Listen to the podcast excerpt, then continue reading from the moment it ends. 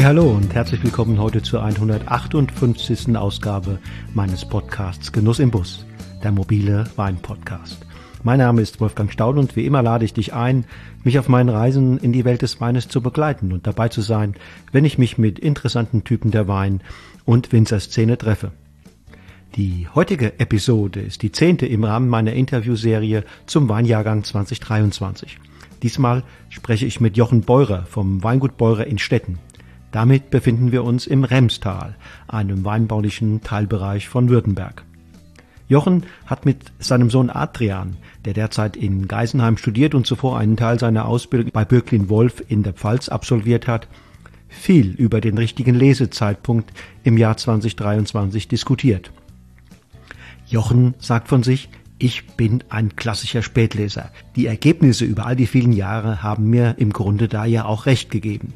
Doch in 2023 war ich in der einen oder anderen Anlage, das muss ich zugeben, ein paar Tage zu spät dran und muss da im Nachhinein dem Adrian recht geben, der manche Trauben gerne schon früher geholt hätte. Die Erfahrungen des Jahrgangs 2023 nähren tatsächlich in fast allen deutschen Anbaugebieten den Eindruck, dass sich die optimalen Zeitfenster für die Lese verkürzen. Vor allem für all jene Winzer, die gesunde, physiologisch reife Trauben mit viel Frische, Spannkraft und guten Säurewerten anstreben. Wie Jochen dann im Ergebnis den Weinjahrgang insgesamt erlebt hat, welche Maßnahmen er in den unterschiedlichen Phasen des Jahres ergriffen hat und wie er dann schlussendlich mit den Ergebnissen zufrieden ist, das erfahrt ihr im nun folgenden Interview. Freut euch auf eine spannende Podcast-Episode, freut euch auf Jochen Beurer aus dem Remstal. Los geht's!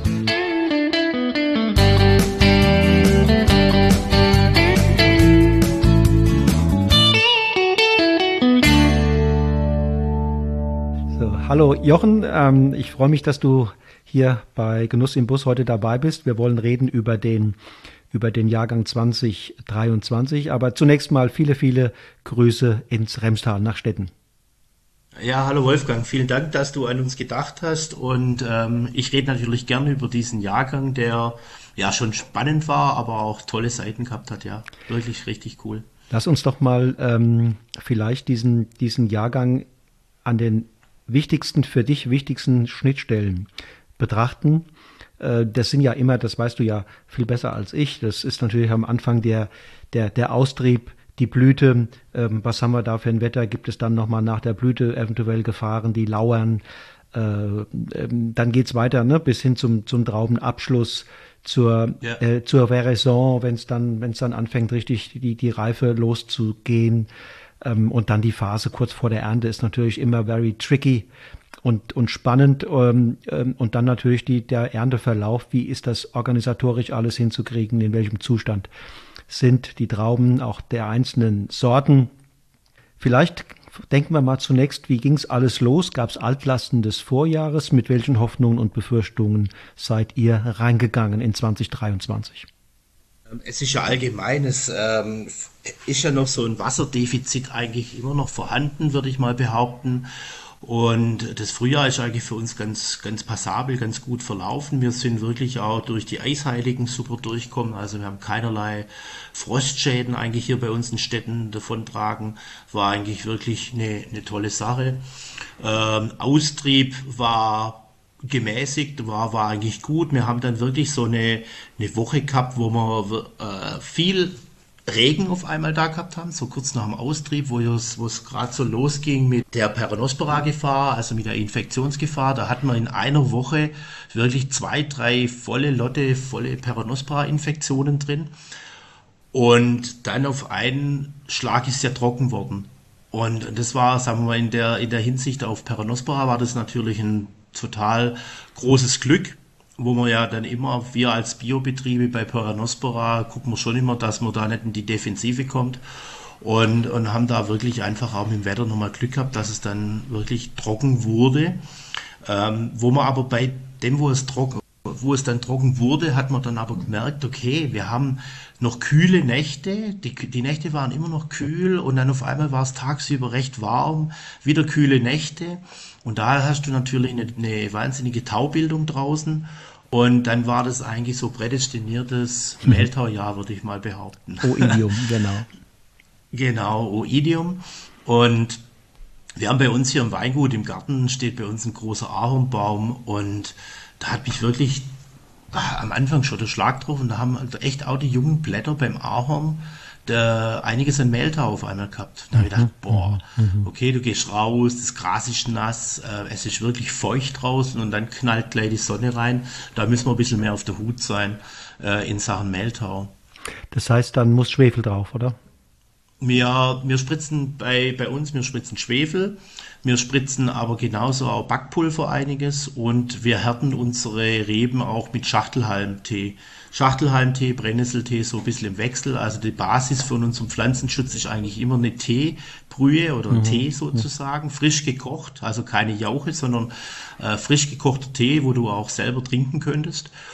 Und äh, dadurch, weil wir ja einfach im Schachtelhalm oder auch in der Brennnessel haben wir sehr viel Kal ähm, Kieselsäure drin. In der Brennnessel ist noch einiges an Kalium drin, wo, wo einfach ähm, eine Abhärtung auf unsere grünen Rebteile, also auf die jungen Blätter gibt und dadurch kann sich der Oidiumpilz nicht gut ansiedeln.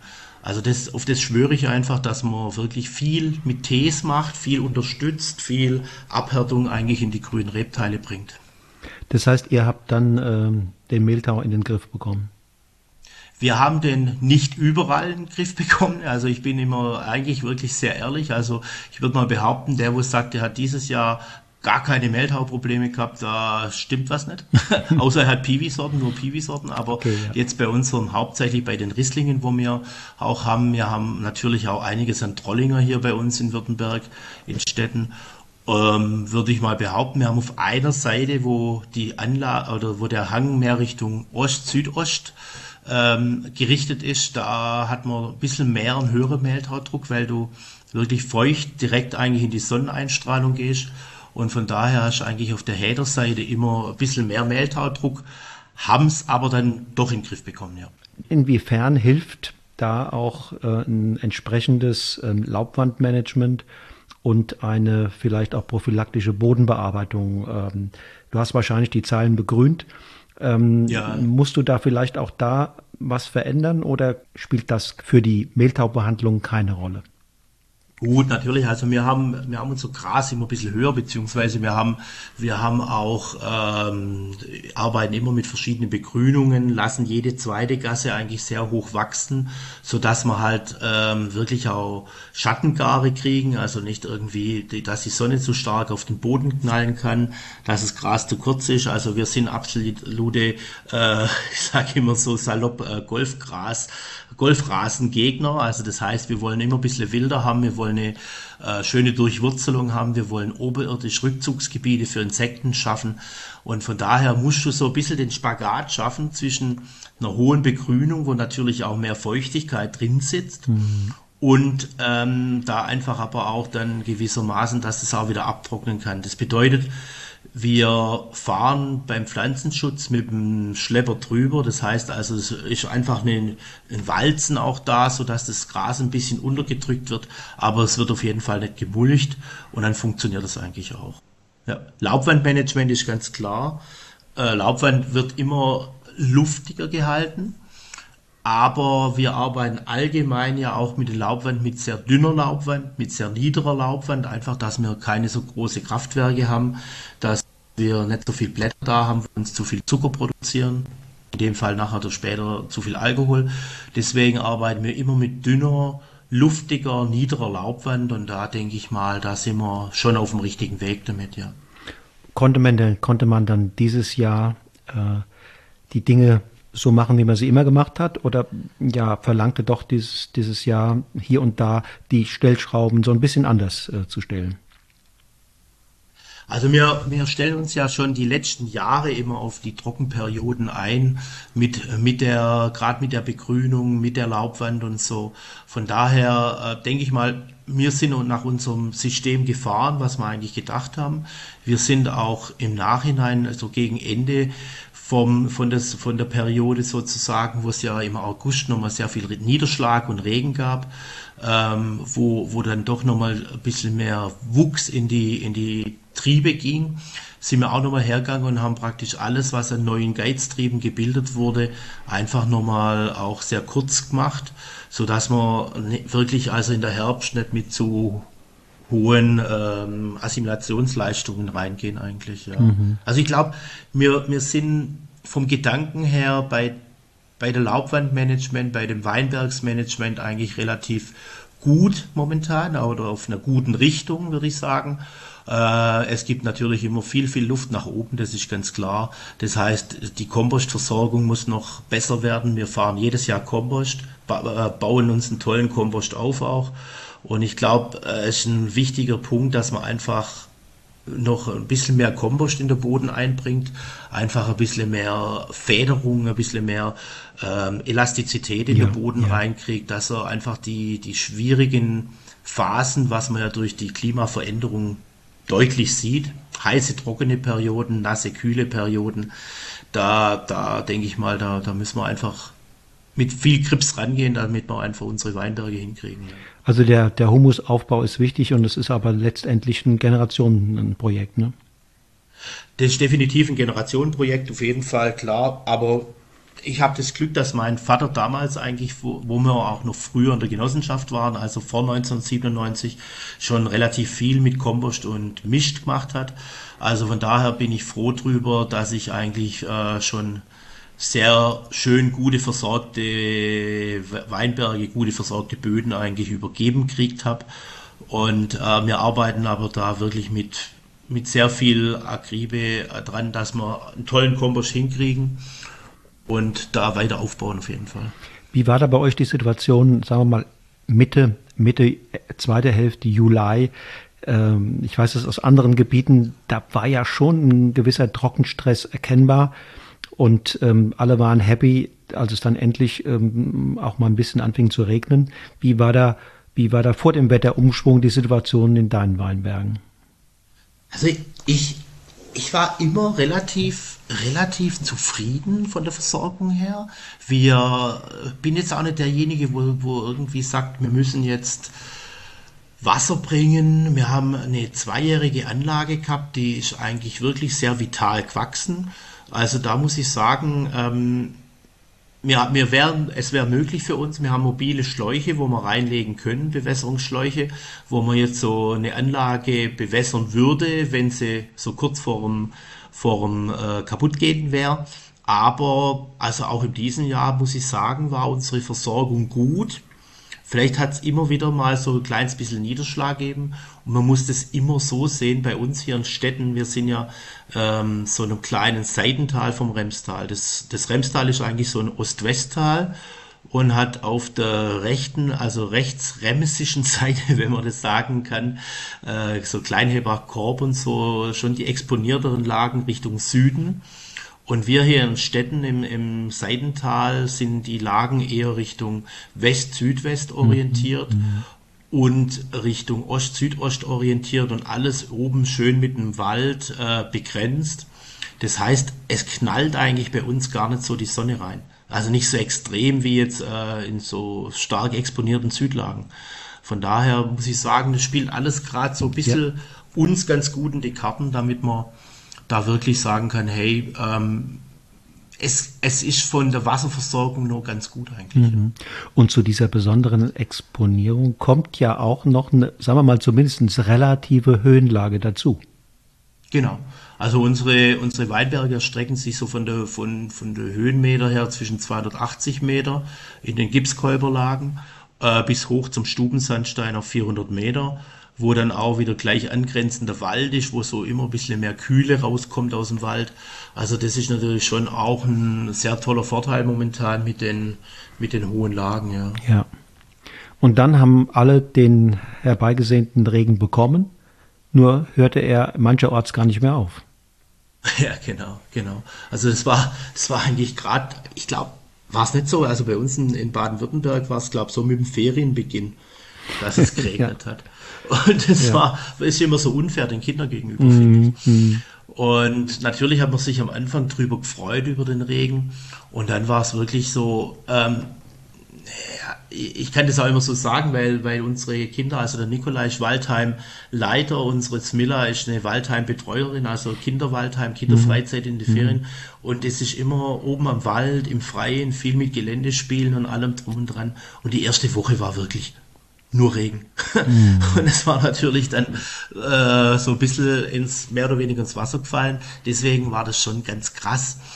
Ähm, wir hatten so in der Phase unsere letzten Pflanzenschutzgeschichten, wo, wo dann natürlich hier, wir haben ja auch recht viel Steillagen, also wir haben bis 45 Prozent ähm, Steigung, wo wir alles eigentlich mit dem Schlepper noch fahren. Und da war es natürlich schon kritisch. Auf einen Schlag, ja. Du bist, hast, der ganze Sommer hast du ohne Gedanken in jede Steigung reinfahren können. Und und jetzt bist du wirklich da auf einmal dran gehängt und hast gesagt, hey, okay, wie kriegen wir das jetzt hin? Wie kriegen wir den Pflanzenschutz noch hin? Es war dann schon schön viel, ja, muss man sagen. Wie ging es weiter? Wir haben es hingekriegt. äh, es hat funktioniert. Wir haben dann halt einfach ein bisschen länger braucht. Wir haben dann den ein oder anderen Wengert halt einfach auch abtrocknen lassen müssen. Ähm, habe jetzt aber auch keinerlei große, große Bedenken gehabt, jetzt wegen Peronospora oder so vom Regen her ich denke mal, man sieht ein bisschen, man hat ein bisschen was in die junge Blätter oben drin gesehen mit Peranospora, wobei wir ja bei den jungen Blättern eher wieder stark reduziert haben. Und von daher war es eigentlich bei uns jetzt im Zuge von der Peranospora schon äh, ganz gut im Griff. Aber man hat natürlich so ein bisschen aus der Angst des, äh, mit dem hohen Oidiumdruck schon nochmal so eine Spritzung mit dem Backpulver und mit dem Tee hinkriegen wollen. Ähm, Schwefel war zu der Zeit ja nicht mehr möglich dann von den Wartenzeiten, aber mit Backpulver hast du da auf jeden Fall nochmal was hinkriegt. Und ich muss ganz ehrlich sagen, also wir sind auch dieses Jahr dann vom Pflanzenschutzeinsatz mit acht Durchgängen im ökologischen wirklich ganz gut hinkommen. Ja, das hat das super ist, funktioniert. Das ist ja. gut. Ja, ja. Wie viel Regen ist denn gefallen in dieser, in dieser Phase, sagen wir mal ähm, August? Boah, kann ich gar nicht sagen. Da wissen bestimmt mehr andere. Aber mehr es war viel, haben, oder? Äh, es war viel, gefühlt, genau, ich gehe immer nach dem Gefühl. äh, wir waren auch in der Zeit an dem Urlaub und von daher waren wir in, einer, in, einer, in einem Gebiet, wo weniger Regen war. Okay, was in sicherer Entfernung. ja, genau, so ungefähr. Nee, wir haben aber eigentlich schon mitgekriegt, dass es wirklich einfach wirklich viel Regen war. Und ähm, ja, ich sage jetzt mal so, man hat ein bisschen Bammel gehabt, eigentlich mehr oder weniger, so wie ich es vorher sagte, wegen dem Oidium, aber wie gesagt, Peranospora war, war jetzt nicht großes Thema. Was immer halt dann das Problem ist, wenn du, wenn du so spät so viel Regen kriegst, ist halt wirklich, dass deine Trauben schon nochmal, nochmal ein Gewicht beziehungsweise einfach so ein bisschen au sich aufdehnen. Und das war, denke ich mal, auch in manche kompakten Sorten, in Grauburgunder oder Spätburgunder zum Beispiel, wo mir ähm, wirklich schon viel Handarbeit reingesteckt gehabt haben, damit wir die einfach die optimalen Trauben kriegen. Das heißt, wir haben die Trauben halbiert, wir haben sie ein bisschen entspannt, wir haben sie, wir haben einfach geguckt, dass die Grauburgunder schön luftig hängen und so. Und dann hast du schon gemerkt, dass durch den Regen doch die Beeren nochmal ein bisschen, ein bisschen aufgedrungen wurden. Und äh, das hat sich dann aber auch voll bis zum Herbst durchzogen, gell? dass man da gerade zum Beispiel im Grauburgunder schon mit manchen Botrytis-Nestern arbeiten hat müssen, ja, beziehungsweise hinnehmen mussten und aussortieren. Mhm. Ja. Also Graufräule war dann ein Thema und es war ja auch dann bis in den September hinein, bis zur Lese, äh, auch schön warm. Ne? Und das ist natürlich auch ein, ein gutes Klima, gutes Mikroklima, um, um auch das, was da vielleicht sich an Fäulnis angebahnt hat, äh, zu vermehren. Ja, das ist richtig. Also ich meine, die, die ganze Geschichte äh, mit dem, ich, ich würde es mal fast als tropisches Klima fast be, äh, bezeichnen, was wir da gehabt haben. Du hast eigentlich gemerkt, dass dein Boden fast nicht mehr abtrocknet, gell? Und, und du hast wirklich hohe Temperaturen gehabt. Das äh, war prädestiniert für, wie du sagst, für, für Botrytis, für die Graufäule. Wir haben natürlich so die ein oder anderen Nester äh, kriegt, wo, wo sich die Beeren rausgedrückt haben und dadurch, wenn sich Beeren rausdrücken, kommt ja ein bisschen Saft raus und da setzt natürlich der Pilz an. Was natürlich aber auch in der Zeit äh, unsere Fliegen natürlich, also äh, unsere liebe Freundin, die Kirschessigfliege ja. sozusagen, ähm, angezogen hat, wo man doch am Anfang gewaltig viel kämpfen hat müssen, ja. Wie ist dann die, die Lese verlaufen? Musste man sich dann sputen, ähm, um, um weiteres Schlimmeres zu verhindern? Oder hat es äh, vielleicht sogar Sinn gemacht, da noch ein bisschen zu warten, bis trockeneres ähm, Spätherbstwetter kommt? Sowohl als auch, würde ich behaupten. Also ich bin ja immer so einer, wenn, wenn die ersten, wenn die ersten posten, sie sind äh, Vollgas in der Lese, auch hier aus unserer Region, da bin ich eigentlich noch recht entspannt, weil ich halt immer ganz klassischer Spätleser bin sozusagen. Also wie gesagt, wir haben bis gestern, also bis zum 18. geerntet, wunderschöne Risslinge noch. Und ähm, muss aber ganz ehrlich mir eingestehen, ich war vielleicht bei der ein oder anderen Sorte vielleicht doch zwei, drei, vier Tage zu spät dran. Mhm. Äh, das heißt also, wir haben, ich fand die Reife noch nicht richtig gut. Mhm. Also zu die Aromatik hat gefehlt. Äh, zu der Aromatik haben einfach die kühlen Nächte gefehlt. Wir haben ja eigentlich wirklich südländische, äh, südländisches Klima mehr oder weniger dann hier voll gehabt, so mit den wirklich wahnsinnig heiße Temperaturen. Die äh, Trauben, die so sich aus den Blättern ein bisschen vorgespiegelt haben, die äh, ein bisschen freier hingen, die sind dann ähm, wirklich fast eingeschrumpelt. Das heißt einfach ein bisschen Wasserverlust gehabt und mhm. das ist natürlich bei Rotwein vehement. Da kriegst du halt bei Rotwein doch gleich ein bisschen marmeladigere, sehr reife Töne einfach rein, wo man nicht will. Und es war gerade, also prädestiniert war Spätburgunder, wo, wo dieses Jahr fand ich jetzt schon sehr stark gelitten hat unter den hohen Temperaturen, unter der hohen Sonneneinstrahlung auch. Und da hat man, denke ich mal, schon einfach reagieren müssen, beziehungsweise so ein bisschen seinen Krips anstrengen müssen. Was kannst du denn jetzt aus den Sachen machen? Mhm. Dann Grauburgunder. Grauburgunder war, war eine Sorte, wo, wo für uns problematischer war. Andersrum, Riesling stand da wie eine Eins wir haben die letzten Jahre, die letzten Jahre hast du immer die Burgundersorten gehabt, wo, wo super stabil waren und dann vielleicht der Riesling so ein bisschen früher angefangen hat zum Botrytis kriegen. Und dieses Jahr war es wieder komplett anders. Gell? Also ähm, bei uns hat wirklich Grauburgunder, war Spätburgunder, war problematisch, einfach Kirschessigfliege, dann die eingeschrumpelten Beeren. Beim Zweigelt haben wir doch einige äh, Kirschessigfliegen, Trauben gehabt. Lemberger war wieder toll, muss man sagen. Also es ist irgendwie, äh, du kannst kein richtiges System aufstellen, äh, welche Sorte jetzt prädestiniert ist für Kirschessigfliege oder fürs Einschrumpeln halt von den Beeren. Ja. Was hat dich bei der einen oder anderen Sorte dann, du hast es ja angedeutet, wäre es vielleicht besser gewesen, ein paar Tage früher rauszugehen und zu ernten. Was hat dich hm. da abgehalten? Hast du, war das noch die Hoffnung, dass sich da noch was zum Positiven hin verändert? Oder ähm, ja, brauchst du manchmal einfach ein paar Tage, äh, bis dann so ein Entschluss fällt, ja, jetzt, jetzt, jetzt machen wir's? Sowohl als auch. wir, wir waren, ich, ich sag's einfach ganz ehrlich, wir waren einfach noch nicht ganz bereit dazu. Wir haben noch einen Abfülltag gehabt ähm, da, bei, bei, uns auf dem Weingut ist es halt auch sehr eng. Wir müssen immer so ein bisschen hin und her räumen, dann füllen wir ab, das ist wieder schwierig. Und von daher ähm, war es einfach wirklich ganz ehrlich, wir waren noch nicht ganz so weit.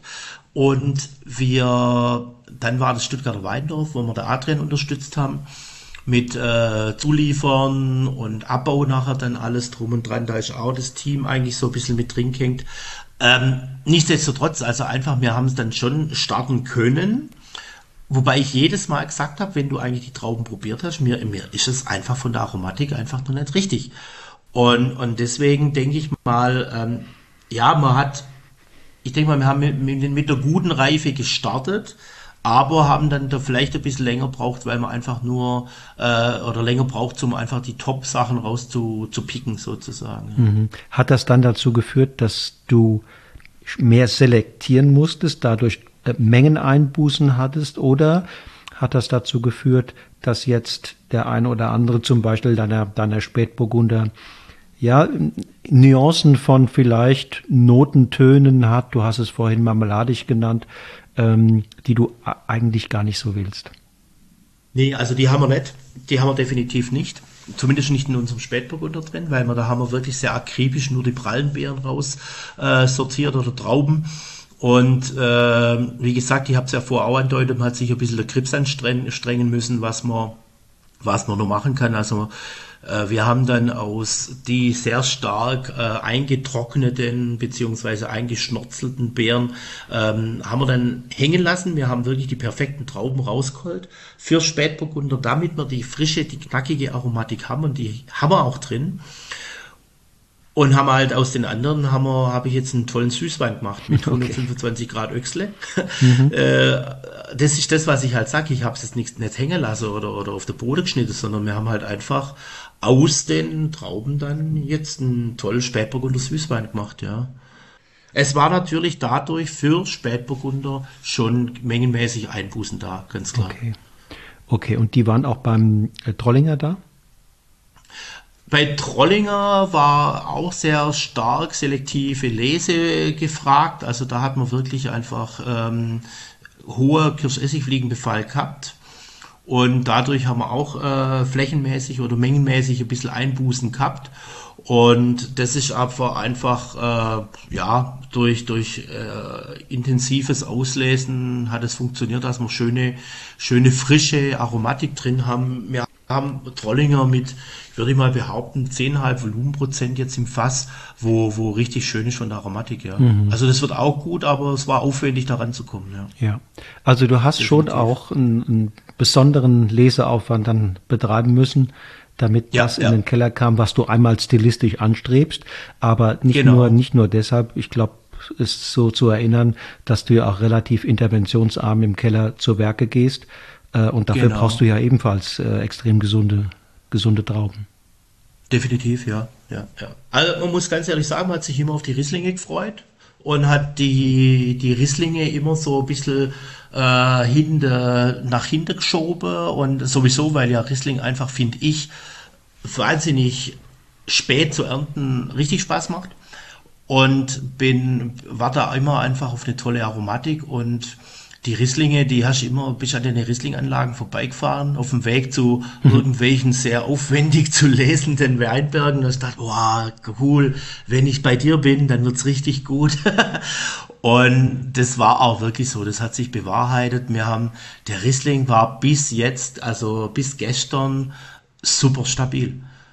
Wir haben traumhafte, traumhafte Riesling-Trauben und man hat eigentlich auch im Riesling gesehen, dass die Trauben das ganze Jahr ein bisschen entspannter waren. Also es waren irgendwie lockerere Trauben, es waren sehr, ja, ich sage jetzt mal, ein bisschen kleinbärigere Sachen dabei. Das ist einfach schön. Und ich mache ja beim Riesling schon seit zig Jahren, seit 2004 pflanze ich ja Klonengemische, äh, mache nur noch meine eigene Selektionen aus diesen Klonengemischen raus und muss sagen, also ich denke, da, da fühlt man sich auf einem guten Weg, weil die waren locker, die waren kleinbärig und die waren top gesund. Ja. Wie ist es denn äh, in diesem Jahr deinen historischen Reben gegangen? Die waren eigentlich auch ganz gut. Da haben wir gestern voll die letzten Trauben geholt. Man hat natürlich auch stark auslesen müssen. Die blauen Sorten wie blauer Affenthaler oder blauer Kölner, Frühroter Malvasier, die waren ein bisschen äh, strapaziert von auch Kirschessigfliege. Mhm. Und äh, die Weißen waren, waren aber stabiler. Also von daher sowohl als auch. Wir haben ja auch den Heunisch drin, wo ein bisschen großbäriger ist. Der hat ein bisschen mehr unter Botrytis gelitten. Aber dann haben wir Kleinweiß und Kleinedel drin, die sehr kleine Beeren haben, die waren super stabil. Also es war so, ich würde mal behaupten, so ein bisschen gemischt eigentlich, ja. Okay. Die eine Sorte ist mehr besser zurechtkommen mit der Feuchtigkeit und, und die andere ein bisschen weniger, ja. Aber du kältest sie ja zusammen, ne? Also äh, ja, ja, genau. Das wird einfach auch wieder, äh, da hat man wieder stark auslesen müssen und dann hat es aber funktioniert, ja. Hast du da auch ähm, Grünfränkisch drin? Äh, nee, Grünfränkisch haben wir nicht. Leider nicht. Ja. Ähm, was sind, was sind deine Learnings, Jochen, die du mitnimmst aus diesem Jahr? Du hast ja schon viele, viele Jahrgänge heimgeholt. Ähm, jedes Jahr ist ein bisschen anders. Du weißt es besser als ich. Aber gibt es etwas, was du sagst, das habe ich in diesem Jahr wieder zusätzlich nochmal wieder erfahren oder zum ersten Mal erfahren. Das werde ich so schnell nicht vergessen. Ich glaube, ich glaube schon einfach der, der Lesezeitpunkt bei Spätburgunder. Vielleicht, vielleicht war ich ein bisschen zu, bei Spätburgunder muss ich sagen, war ich vielleicht ein kleines bisschen zu freigestellt von der von der von den Blätter her. Alles war hat mir so ein kleines bisschen wehtan, wo ich sagen muss, okay, da hat man, da war man nicht ganz auf dem richtigen Weg, um einfach das zu kriegen, was wir anstreben. Mhm. Und äh, oder einfach das, was wir angestrebt haben, war einfach eine ganz kleine Menge nur. Äh, da würde ich mal behaupten, da haben wir, da habe ich aus den Fehlern gelernt. Was man auch in dem Jahr einfach auch wieder gesehen hat, wir machen eigentlich eine sehr moderate Entblätterung würde ich es nicht mal nennen, sondern ich würde es einfach auch bei Weißwein einfach nur so ein bisschen Luft machen und einfach, dass, dass aber die Trauben schon im Schatten sind und wo dann doch mal der ein oder andere Mitarbeiter vielleicht ein bisschen mehr Blätter weggemacht hat oder so, oder ich selber mhm. ein bisschen mehr Blätter weggemacht hat, hab da, da uns so ein Trauben dann rausgespiegelt hat, der ist halt relativ schnell eingeschnorzelt durch die hohe Temperatur und mhm. durch die hohe mhm. Sonneneinstrahlung. Ja. Mhm. Also da glaube ich, müssen wir ein bisschen justieren, damit wir halt wirklich ähm, hier, hier noch ein bisschen, äh, ein bisschen achtsamer, achtsamer mit der Laubwand arbeitet. Und dann halt auch Lesezeitpunkt ganz arg. Ich meine, der Adrian, wo jetzt ja in Geisenheim ist, äh, der, der pocht auch immer ein bisschen drauf, hey, lass uns ein bisschen früher ernten, lass uns ein bisschen was früher holen. Vielleicht müssen wir doch uns da ein bisschen drauf einstellen, das ein oder andere vielleicht früher ernten, aber von meine späten Riesling-Ernten werde ich auf jeden Fall nicht abgeben. Äh, sag mir doch nochmal abschließend so in etwa, wo liegen die Spätburgunder, die Rieslinge vor allen Dingen, die wichtigen Sorten bei dir, wo liegen die äh, in puncto Alkoholgehalt, also sagen wir mal erstmal Mostgewicht auf der einen Seite und pH-Wertsäure auf der anderen Seite? Also ich, ich denke mal, ich, ich kann es gar nicht genau sagen, wie der Alkohol jetzt ist, aber ich würde mal behaupten, dass wir bei, bei, bei unseren Top-Sachen bei 12,5 Volumenprozent liegen und eigentlich eine, eine schöne Säure haben. Ganz tollerweise sind unsere pH-Werte eigentlich sehr nieder gewesen. Also wir, wir liegen wirklich vom pH, wir haben den ein oder anderen Risslinger mit, mit einem Zweier davor, also so 2,95 oder sowas auch geerntet. Und dann haben wir aber auch pH-Werte um die 3,2, 3,25, irgendwie so. Also da war ich wirklich, äh, wirklich sehr, sehr zufrieden von den pH-Werte. Risslinge von der, von Moschgewicht und Alkohol aus Beute kann ich noch nicht mal sagen. Ich könnte jetzt gerade in die Analysen reingucken. Wir haben heute wieder Analysen machen lassen. Aber wir haben jetzt die letzten Risslinge diese Woche alle mit so zwischen 91 mhm. und, sage ich jetzt mal, 93 Grad Öxle geerntet eigentlich. Mhm. mhm. Also und auch 12,5 etwa, ja, ja. Ja, um die 12,5 würde ich mal mhm. behaupten, ja. dass wir liegen. Und ich finde eigentlich, das ist eine schöne Gradation. Mhm. Was aber, was man immer noch sehen kann, was du jetzt nicht so auf der Analyse, auf dem Analyseblatt hast, wir haben eine wahnsinnige Aromatik. Das ist eigentlich richtig, richtig cool. Mhm. Ich habe ich hab neulich auch, ich habe am Samstag habe ich äh, Gipskäuberrissling abzogen und, und wenn du das in den Tank reinkrochen hast, du hast so eine, ah, du kannst, ja, beschreiben, du musst eigentlich riechen normal. Du hast so eine, eine tolle, frische Frucht, wirklich total aromatisch, frische Frucht, aber auch so eine gewisse Kräutrigkeit dabei. Mhm. Also ich war total begeistert, total geblättert eigentlich von der Aromatik im Mosch-Stadium, was wir gerade jetzt eigentlich so, so da haben. Das ist echt schön, ja. Wäre das ein, ein Jahrgang, der sich gerade beim Riesling jetzt dann, wenn er mal, wenn er mal von der Hefe wegkommt in die, in die Flasche, dann wird er sich eher langsam oder eher dann äh, zügiger entwickeln? Glaube, also unsere entwickeln sich immer langsam. unsere Weine, weil die gären zum Teil ja immer so eine, äh, eine, eine, lange Zeit. Wir haben ja jetzt noch 22er am Gären haben, wo wir haben. Also unsere Gipskäuber, Schilfsandstein, Kieselsandstein Weine, die sind alle noch am Gären von 22. Von daher denke ich mal, wird auch der 23er, er gärt schneller, der 23er. Ich denke, er wird ein bisschen früher offen sein von der Frucht, würde ich behaupten, ja. Ja. Aber ich glaube, wir können trotzdem auf eine schöne Entwicklung trotzdem hoffen, weil halt einfach die pH-Werte doch recht stabil sind eigentlich, ja. Jetzt gucke ich aber trotzdem noch in die Analyse kurz rein, wenn du mich so Sachen fragst, ja. ja ich habe mein Handy hier neben mir liegen. Ja, also jetzt gerade die letzten Sachen, was wir, was wir jetzt noch geerntet haben, liegen wir beim pH-Wert von 3,2, 3,22, 3,15.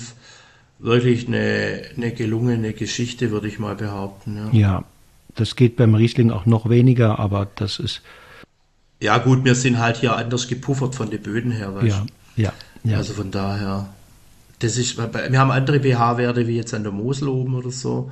Von daher ist das immer bei uns eigentlich, wenn, wenn, äh, wenn du gerade so knapp über drei bist, ist es eigentlich fast noch ein niederer pH-Wert.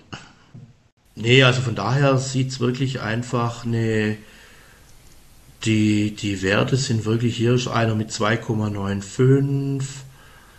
Also von daher habe ich mich überhaupt nicht irgendwie zu spät gefühlt vom, vom Ernten. Also die, die Aromatik ist vollkommen durch die kühle Nächte. Neulich gab es doch schon mal so zwei, drei kühle Nächte, da hast du gemerkt, zack, äh, ja, da war so ein Impuls Sprung, da. Ne? Ja. Da war geschwind ein Aromasprung da, das war genial. Und jetzt natürlich die letzten Tage, da ist schon nochmal was gegangen, gell? Dann bleibt jetzt nur noch ein bisschen abwarten. Ne? Jetzt äh, sind die Dinge getan. Auch noch nicht ganz. Bei mir läuft draußen gerade noch die Presse. Wir haben noch Sauvignon Blanc am Pressen gerade. Wir pressen morgen nochmal Risslinge. Das ein oder andere rote, aber ich glaube, also Anfang nächster Woche haben wir alles in dem Weg, wo es hin soll. Ich drücke dir die Daumen, äh, dir und Dankeschön. deinem Team und deiner Familie, dass ihr auch im ja, nächsten Jahr, danke. wenn die, wenn die ersten aus diesem 2023er Jahrgang dann in die Flasche kommen, dass ihr happy seid glaube, da kann man sich drauf freuen, definitiv. Vielen Dank für heute, schön, dass du dabei warst und ähm, auf ganz, ganz bald. Wolfgang, vielen Dank, dass ich dabei sein durfte. Man sieht sich und hört sich. Tschüss. Danke, ciao. So, ihr Lieben, das war die 158. Ausgabe meines Podcasts Genuss im Bus. Am Mikrofon war Jochen Beurer vom Weingut Beurer aus dem württembergischen Weinort Stetten. Schon morgen geht es weiter hier bei Genuss im Bus, dann mit einem Winzer aus Baden, genauer gesagt einem Winzer aus der Ortenau. Bis dahin sage ich Tschüss und auf Wiedersehen und nicht vergessen, lasst es euch schmecken.